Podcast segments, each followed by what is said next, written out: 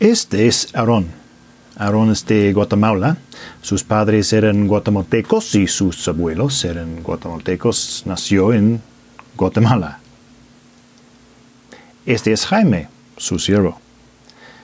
Vive en México, pero sus padres y abuelos eran en su mayoría canadienses, con un abuelo nacido en Manchester, Inglaterra.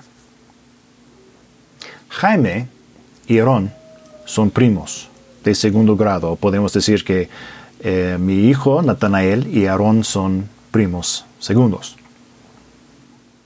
Pero ¿cómo? Aarón y yo estamos relacionados a través de abuelos. Sus bisabuelos eran Cecil y Ana. Mis abuelos eran Cecil y Berna. Y deberían estar muy confundidos. Bueno, en pocas palabras. Aarón fue adoptado por canadienses.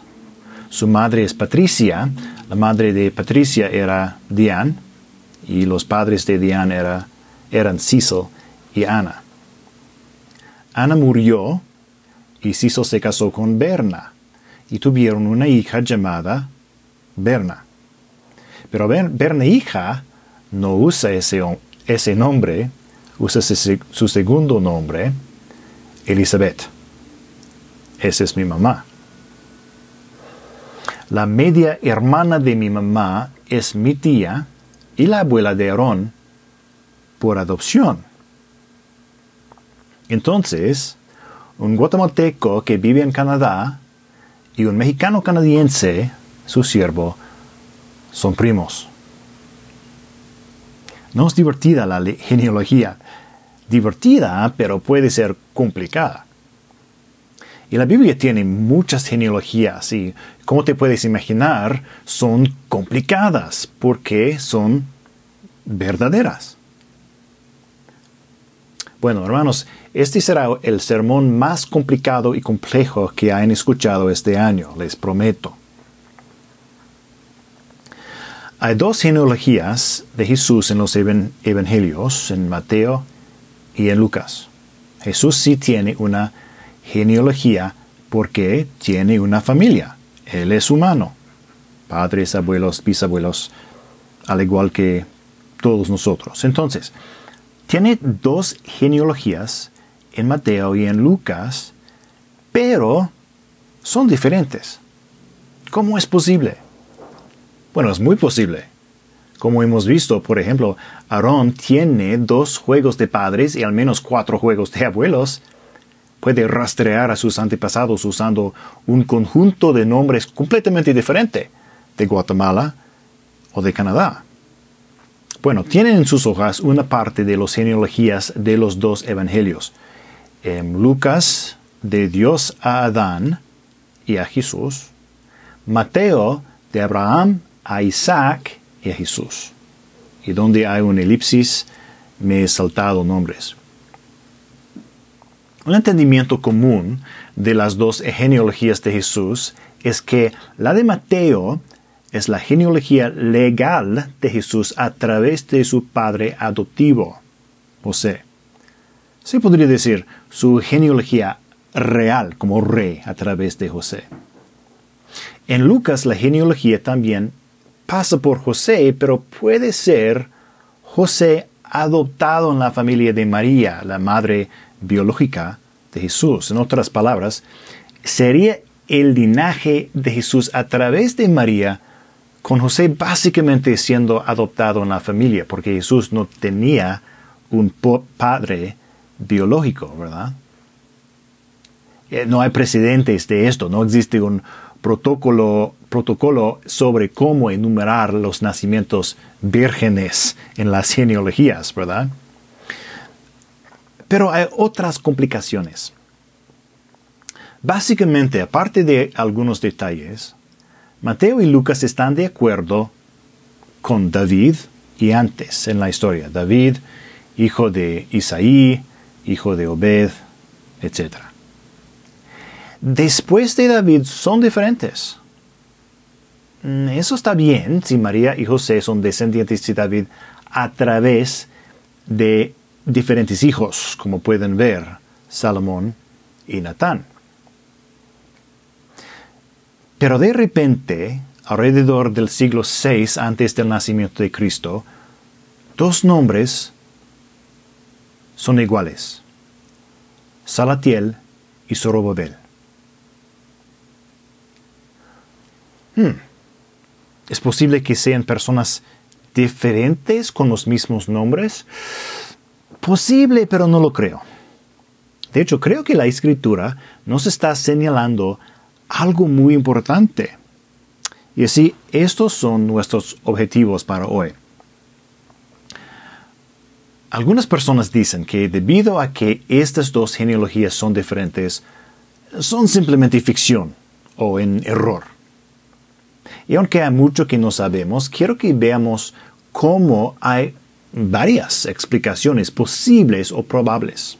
En otras palabras, estas son genealogías precisas, aunque sí son diferentes. Así que esto será una especie de introducción para su futuro estudio de estas genealogías. Entonces, primero, nuestro objetivo es ver que las genealogías sí son complejas, pero vale la pena estudiarlas. Y aquí algunas posibles soluciones a algunas preguntas difíciles, aunque hay algunas cosas que no sabemos. Porque a través de la herramienta en su mano que llamamos la historia, Dios ha ido cumpliendo sus promesas. Y segundo, vamos a mirar de cerca a un par de personas en estas listas y ver si Dios tiene algo que enseñarnos de sus vidas. Otra vez, hay mucho que no sabemos. Eh, de hecho, estas genealogías cubren los 400 años entre el Antiguo Testamento y el Nuevo Testamento, donde están las eh, elipsis después de Abiud y Reza, por lo que todo lo que tenemos para esos años son nombres. Entonces, esta es una historia de Navidad, la historia de cómo Dios trajo a su Hijo a la tierra. Fue planeado antes de que Adán fuera formado del polvo de la tierra. Satanás debe haberse regocijado de haber convencido a Adán y Eva de pecar, destruyendo el mundo de Dios. Pero entonces Dios dijo esto pondré enemistad entre tú, la serpiente, y la mujer, y entre tu simiente y su simiente. Él te herirá en la cabeza y tú lo herirás en el talón. Génesis 3, 15. La serpiente antigua que se llama Diablo y Satanás. Apocalipsis 12, 9. Herirá al descendiente de Eva pero él, la simiente de la mujer, el Mesías, el Cristo, le daría el golpe final y fatal a Satanás. Y así nació un, niño, Caín. Ah, bueno, ¿es Caín el Mesías? No, es, es desobediente, violento, está corrompido por el pecado. Pero su hermano Isabel el justo. Como Satanás debe haberlo odiado. Y así alimentó la envidia y el odio en su hermano Caín. Caín asesinó a su hermano. ¡Ja! No más Mesías. Excepto que Abel no era el Mesías. En cambio, el linaje continuó de Adán y Eva a Set, otro hijo. Y la batalla continuó, Satanás tratando de destruir al pueblo de Dios y eliminar cualquier posibilidad de que viniera el Mesías, pero Dios tenía su plan perfecto desde el principio. Dios le prometió a David que el Mesías sería uno de sus descendientes, un hijo de David.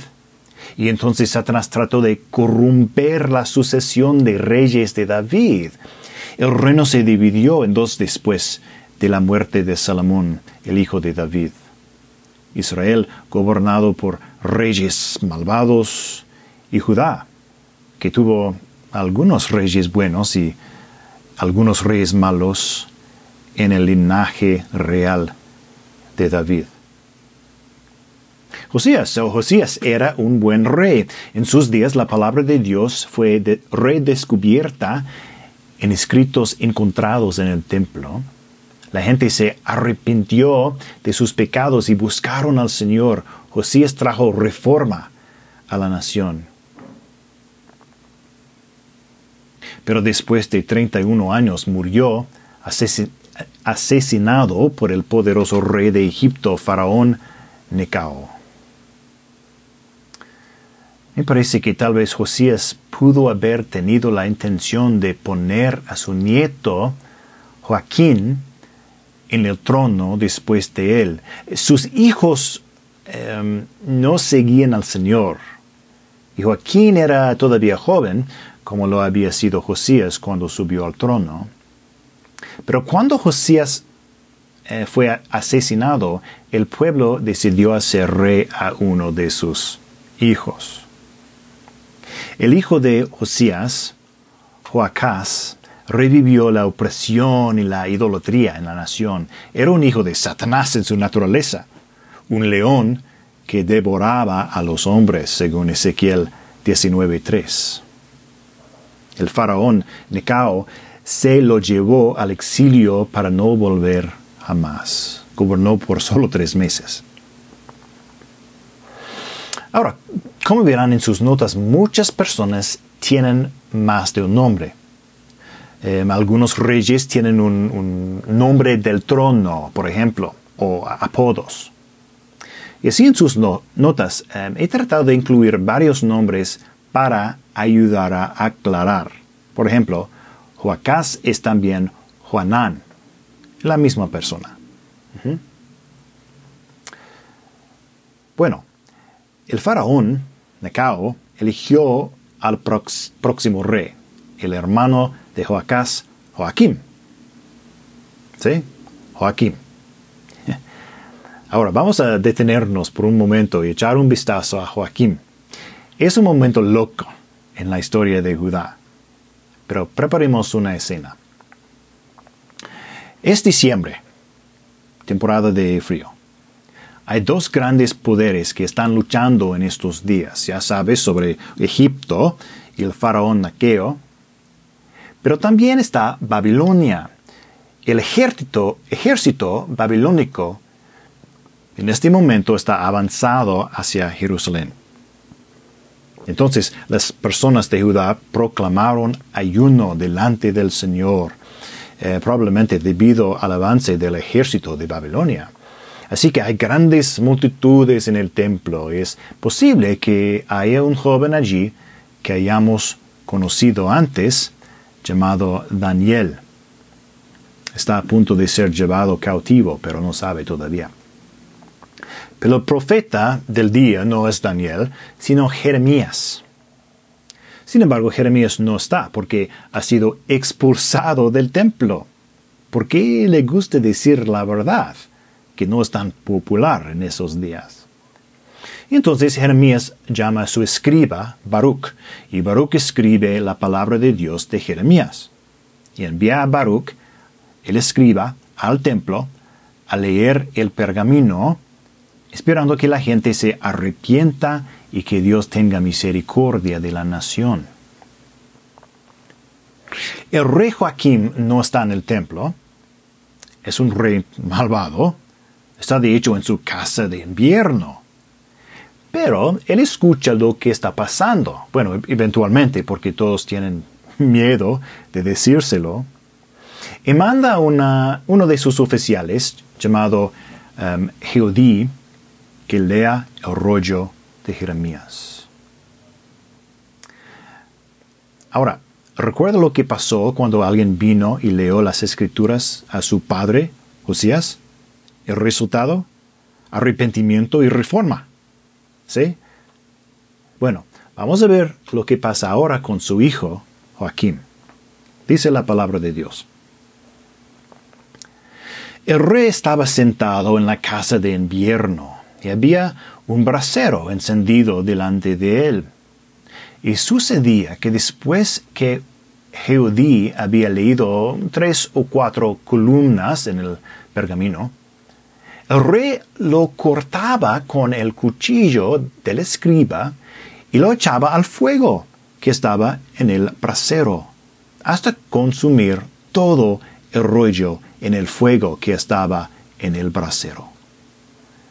Ni el rey ni ninguno de sus siervos que oyeron todas estas palabras tuvieron temor ni rascaron sus vestiduras. Y aunque el Natán y Dalea y Gemarías, oficiales del rey, rogaron al rey que no quemara el rollo, él no les hizo caso. Luego el rey ordenó a Jerameel, hijo del rey, a Seraías, hijo de Asriel, y a Selemías, hijo de Abdel, que prendieran al escriba Baruch y al profeta Jeremías. Pero el Señor los escondió. Eso de Jeremías capítulo 36.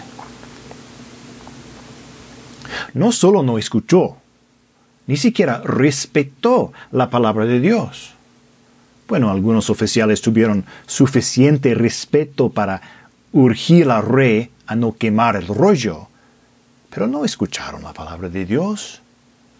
Y el rey de hecho lo quemó. Y luego trató de arrestar al profeta.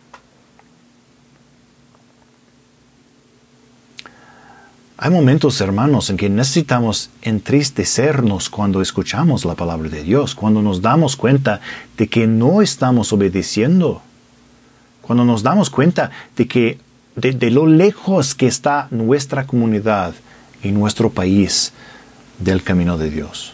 Todos debemos escuchar humildemente las palabras del Todopoderoso.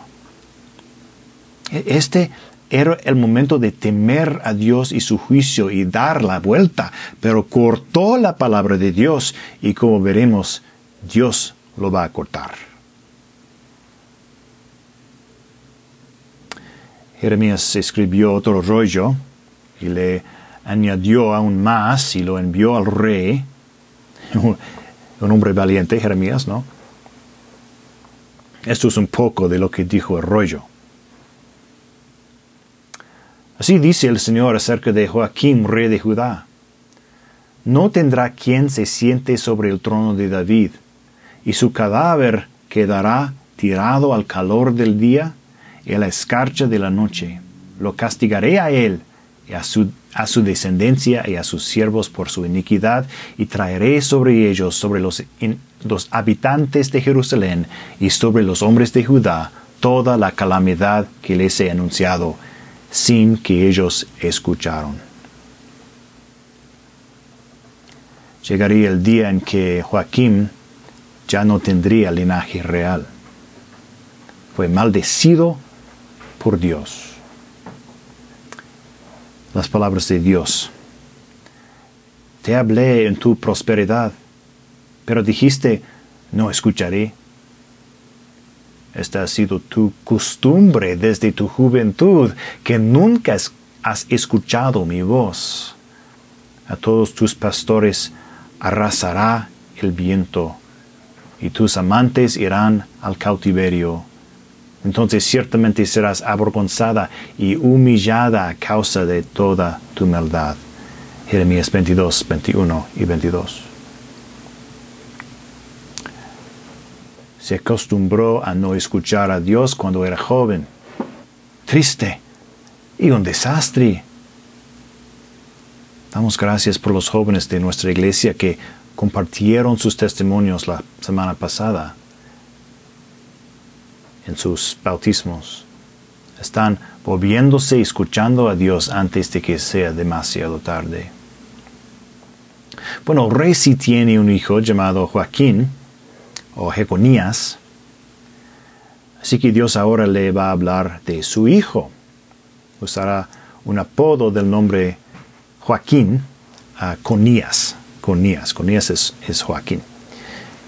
Vivo yo, declara el Señor, aunque Conías, hijo de Joaquín, rey de Judá, fuera un anillo en mi mano derecha, aún de allí lo arrancaría.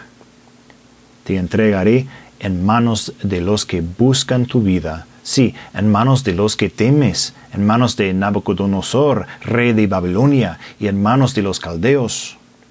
Te arrojaré a ti y a la madre que te dio a luz a otro país donde no nacieron, y allí morirán. Pero a la tierra a la cual con todo el alma anhelan volver, a ella no volverán. Jeremías 22, 24 a 27. Y ahora casi puedes escuchar a Jeremías llorando. ¿Es acaso este hombre con una vasija despreciada y rota? ¿Es un objeto indeseable? ¿Por qué han sido arrojados él y sus descendientes y echados a una tierra que no conocían? Oh, tierra, tierra, tierra, oye la palabra del Señor. Así dice el Señor, inscriban a este hombre como sin hijos, hombre que no prosperará en sus días, porque ninguno de sus descendientes logrará sentarse sobre el trono de David, ni gobernar de nuevo en Judá. Jeremías 22, 28 a 30. La gente no escucharía, el rey no escucharía, la nación no escucharía. Y así venía el exilio. Joaquín debió ser anillo de Dios, es decir, eh, anillo de sellar. Entonces el anillo del que estamos hablando hoy es un buen anillo, no el anillo único que fue forjado por el Señor Oscuro, Sauron. ¿sí? Utilizó, se utilizó un anillo de sellar para sellar documentos y mostrar la autoridad del rey. Joaquín debió ser un sello especial de la autoridad y la fidelidad del Señor Dios. Pero en cambio, bueno, aquí están los juicios. Dice Jeremías, inscriben a este hombre como sin hijos. Si Joaquín tuvo hijos físicos, pero no habría reyes en el trono de David de ellos. Él es como sin hijos. Pero ¿cómo puede ser esto cierto si está en la genealogía de Jesús Rey?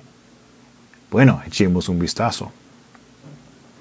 Dice Mateo, Josías fue padre de Jeconías y de sus hermanos durante la deportación a Babilonia, Mateo 1.11.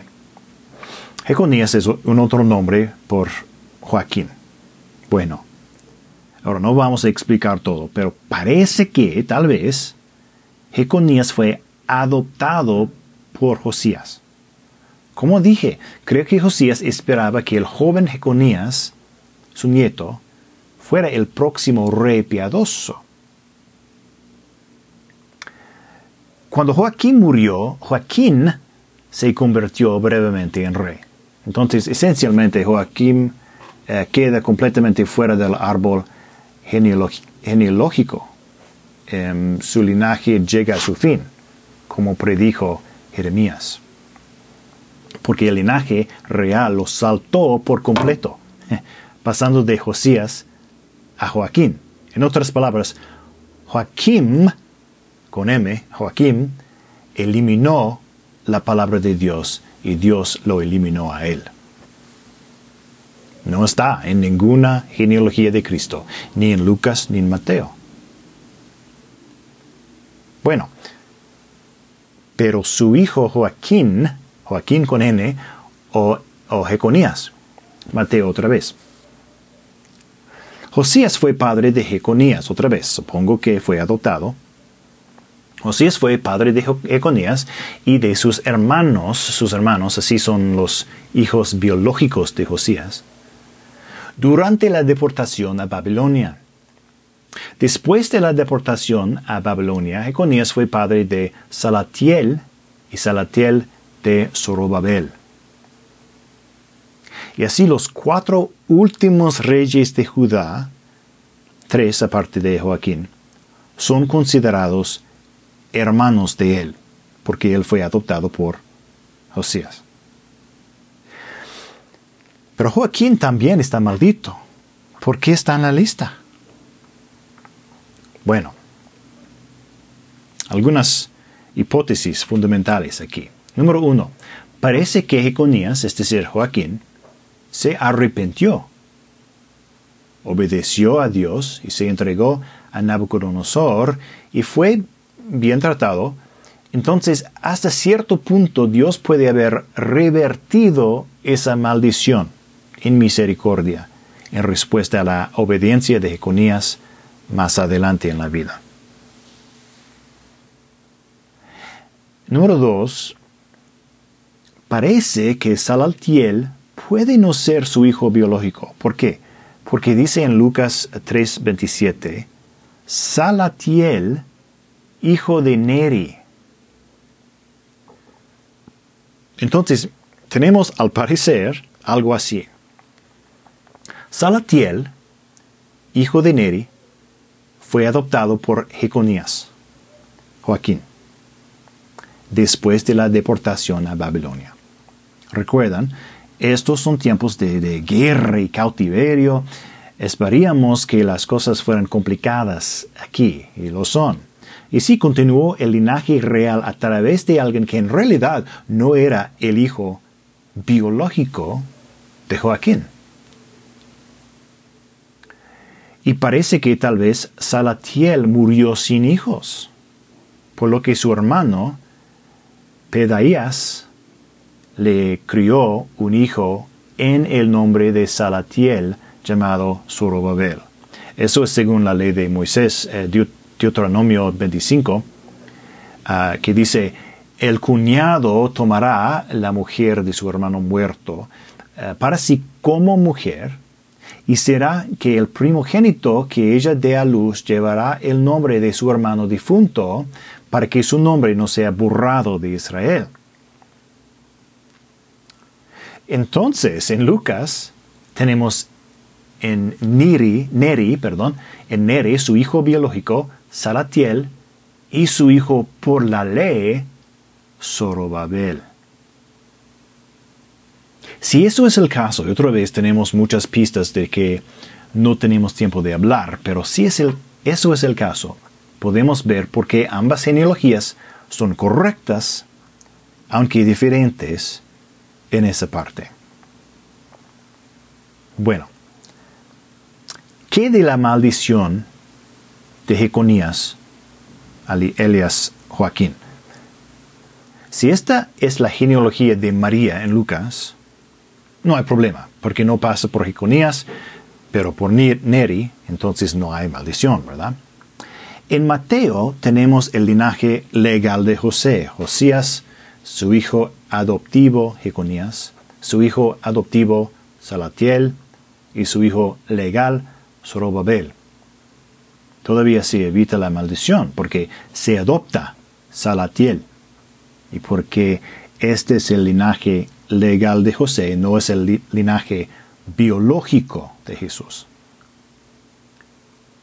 Pero Dios bendice a Jeconías por su arrepentimiento y sigue en la lista legalmente. Pero Jesús no es su descendiente biológico. En cierto sentido es como si no tuviera hijos. Esencialmente a través de Salatiel y Zorobabel, la maldición se revierta. Y si eso es cierto, es muy interesante que la maldición se revierta en cierto sentido en este hombre con el nombre extraño Zorobabel. Ahora han sido muy pacientes, gracias. Pero estamos llegando a la parte buena. Zorobabel es un símbolo, una representación del Mesías. Zorobabel trajo al pueblo de regreso de su cautiverio en Babilonia y finalmente se convirtió en gobernador de Judá. Zorobabel edificó un altar a Dios conforme a la ley. Reintrigó a los sacerdotes y levitas y estuvo a cargo de la reconstrucción del templo de Jerusalén. Él trajo a su pueblo de vuelta a su tierra y restableció la adoración del verdadero Dios en el verdadero templo. ¿Qué es lo que hace Jesús también, verdad? Somos el templo de Dios. No, no es un lugar, es nosotros, su iglesia, 1 Corintios 3:16. Y Jesús para siempre revierte la maldición. Si fueran tan amables, abran sus Biblias a Ageo, el profeta Ageo. Está casi al final del Antiguo Testamento, justo antes de Zacarías y Malaquías, el libro de Ageo. Y vamos a leer em, del capítulo 2. Este texto casi se ha convertido para mí en el tema de esta Navidad y también encaja muy bien con nuestro eh, reciente estudio de Éxodo, como verán. Ageo capítulo 2. Escuchemos lo que Dios le dijo a Zorobabel. Ageo 2, 4 a 9. Pero ahora, esfuérzate, Zorobabel, declara el Señor. Esfuérzate, tú también, Josué, hijo de Josadac, sumo sacerdote, y esfuércense todos ustedes, pueblo de la tierra, declara el Señor, y trabajen, porque yo estoy con ustedes, declara el Señor de los ejércitos. Conforme a la promesa que les hice cuando salieron de Egipto, mi espíritu permanece en medio de ustedes, no teman.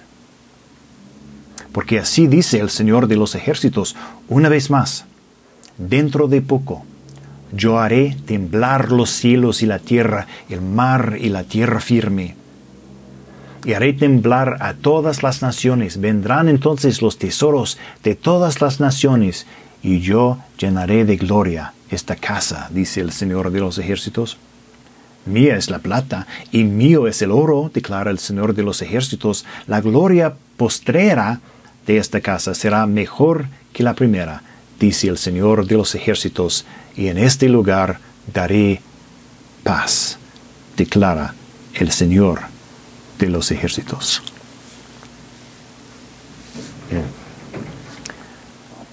¿Recuerdas cuando la gloria de Dios llenó el tabernáculo?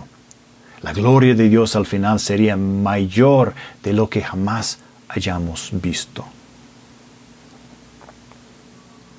¿Y qué es el lugar de Zorobabel en todo ese?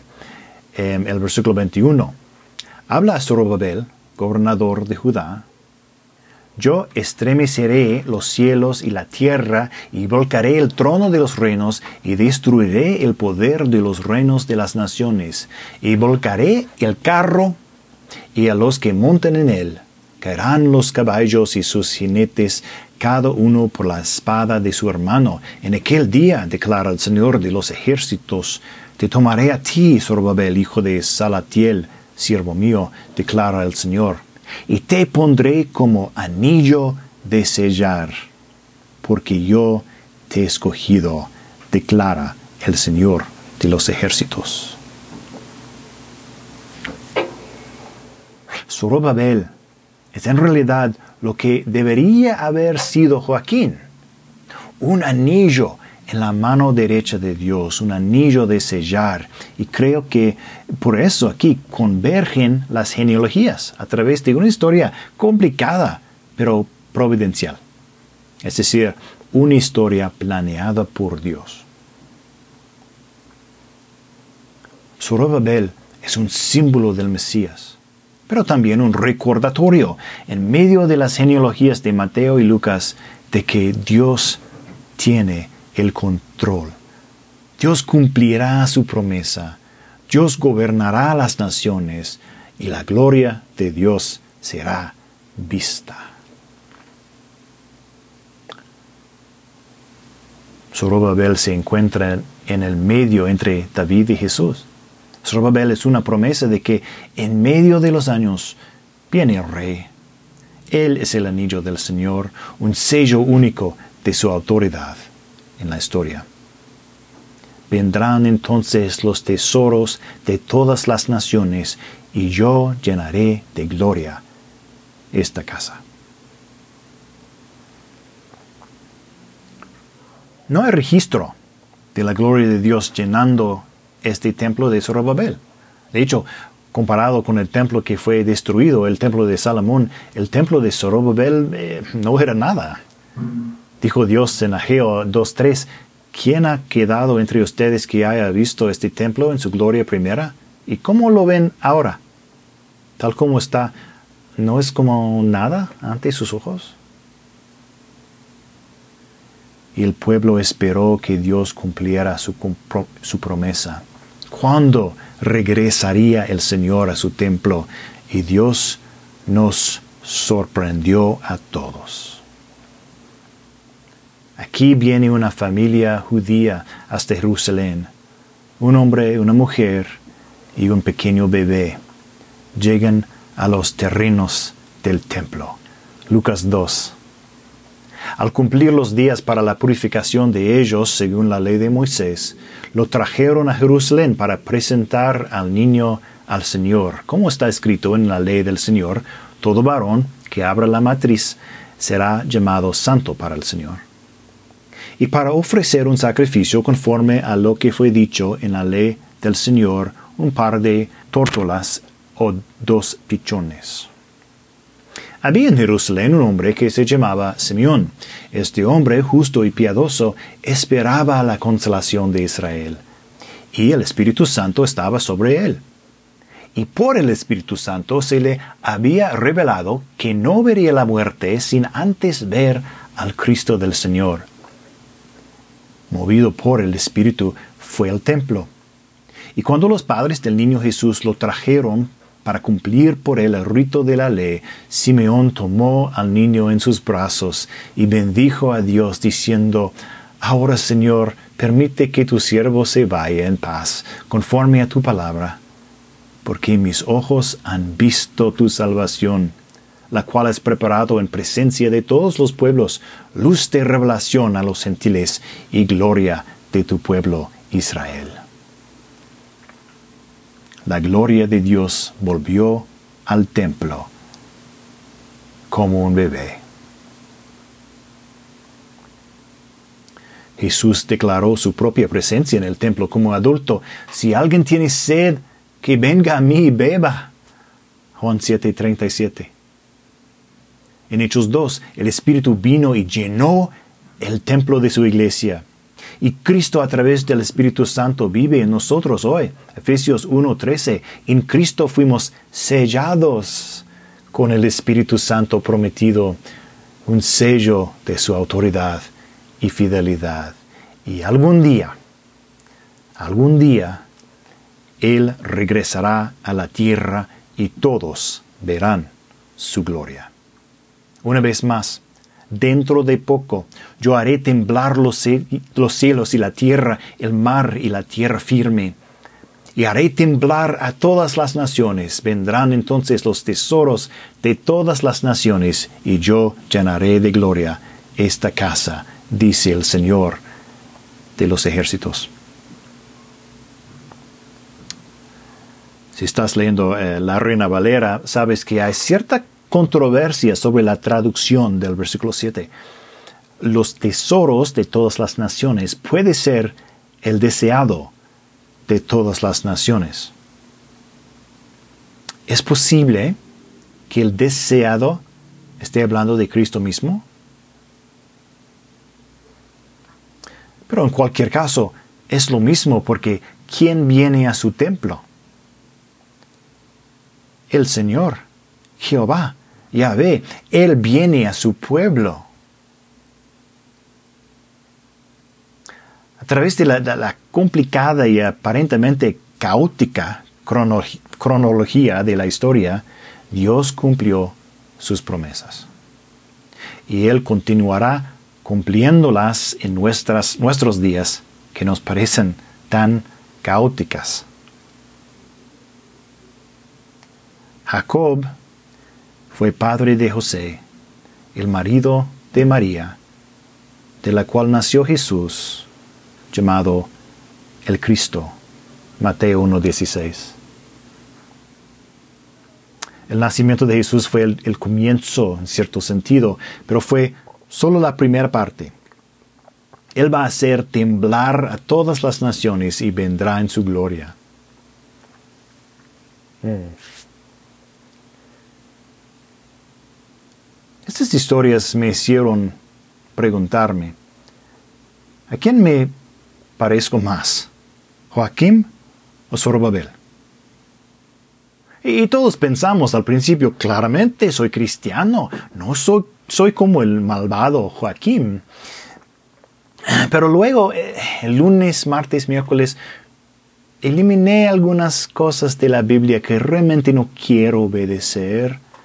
Eh, pero yo creo en Dios, pero voy a la iglesia, soy amable con la gente, eso es suficiente. Creo que puedo decidir qué partes de la palabra de Dios obedecer y qué partes ignorar. Bueno, incluso Zorobabel, un buen hombre, se demoró en la construcción del templo y Dios tuvo que enviar un profeta para reprenderlo. Quería obedecer a Dios, pero en su propio tiempo. ¿Estoy realmente confiando en Dios como mi rey hoy y todos los días? Cierto, Zorobabel tiene un lugar especial en la historia como el anillo del Señor, pero también puedo ser un testimonio de la fidelidad del Señor. ¿Somos nosotros como su anillo de sellar, un sello de su autoridad en este mundo? Si es así, podemos ser como Jesús, ¿no? Dios dijo esto acerca de Jesús, te haré luz de las naciones para que mi salvación alcance hasta los confines de la tierra. Isaías 49, 6. Cuando el rey venga a gobernar la tierra, ¿tendré un testimonio de su autoridad en mi vida? ¿Imitaré a Cristo en mi vida diaria? ¿Están mis planes para la, la, escuela y el trabajo o los viajes en el futuro arreglados para glorificarlo y hacer su obra? ¿O es todo para mí? Porque, Dios sí cumplirá sus promesas. Satanás ha tratado durante miles de años de detener la inevitable venida del reino de Dios. Satanás fallará. Sabemos que ha fallado porque hay una tumba en Israel sin cuerpo dentro, porque Jesús está vivo hoy. En la cruz aplastó la cabeza de la serpiente. Y si conocemos realmente el Señor del anillo, tenemos la misma promesa que Israel tiene. Mi espíritu permanece en medio de ustedes. No teman. Estamos sellados. Y así seguimos adelante, símbolos de su promesa para alabanza de su gloria. Oremos, hermanos.